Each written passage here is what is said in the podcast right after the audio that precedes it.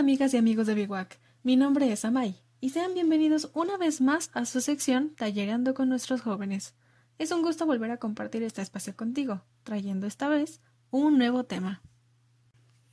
El día de hoy hablaremos sobre amigos que vienen y van. Y para comenzar, leeremos La vida sin Santi, de la autora Andrea Maturana, con ilustraciones de Francisco Javier Olea, de la editorial Fondo de Cultura Económica. Pero antes de comenzar, recuerda tomar un minuto de respiración para poder disfrutar del cuento. A la una, a las dos y a las tres.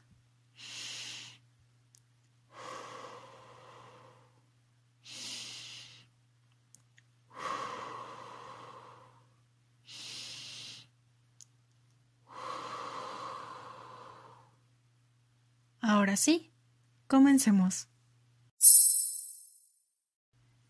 Maya y Santi son los mejores amigos.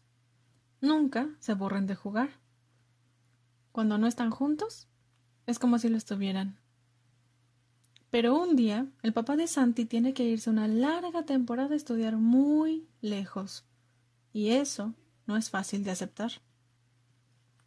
Antes de la partida, el tiempo parece correr demasiado rápido, y de un minuto a otro, la despedida llega.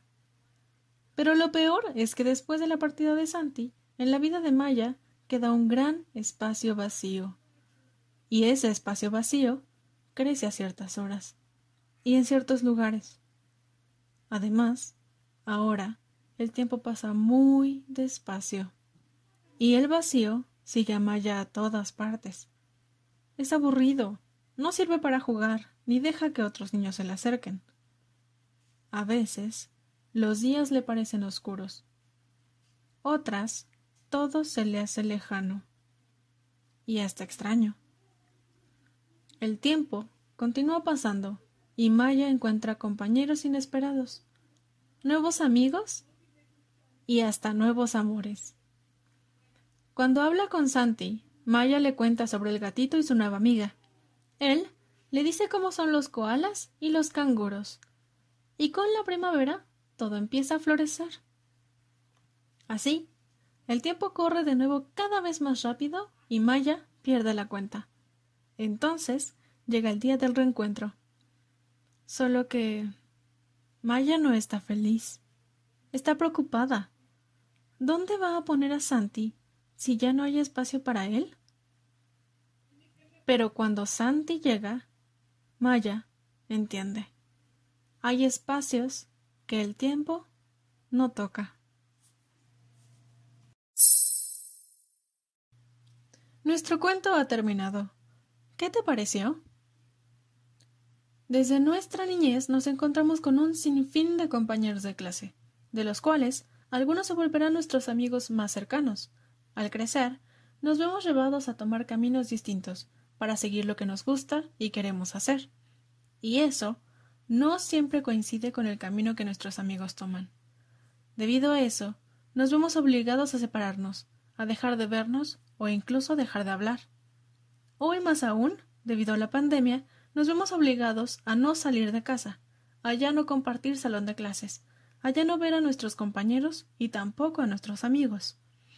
Este proceso nos enseña el enorme valor de la amistad, pero también el del autoconocimiento. Aprendemos a conocernos y a conocer a nuestros amigos. Aprendemos a tomar caminos distintos y a aceptar que somos diferentes. Hemos atravesado mucho al ganar amigos y perder de vista a otros, y lo estás haciendo muy bien. Puede que algunas veces te hayas sentido triste al no poder ver o hablar con amigos. ¿Has pensado últimamente en alguien a quien quieras contactar de nuevo? ¿O quizá extrañas hablar con tus amigos cercanos como antes? ¿Has pensado en escribirles un mensaje y preguntar cómo están?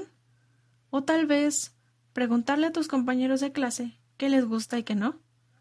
¿Quién sabe? Quizá encuentras nuevos amigos donde menos lo esperas.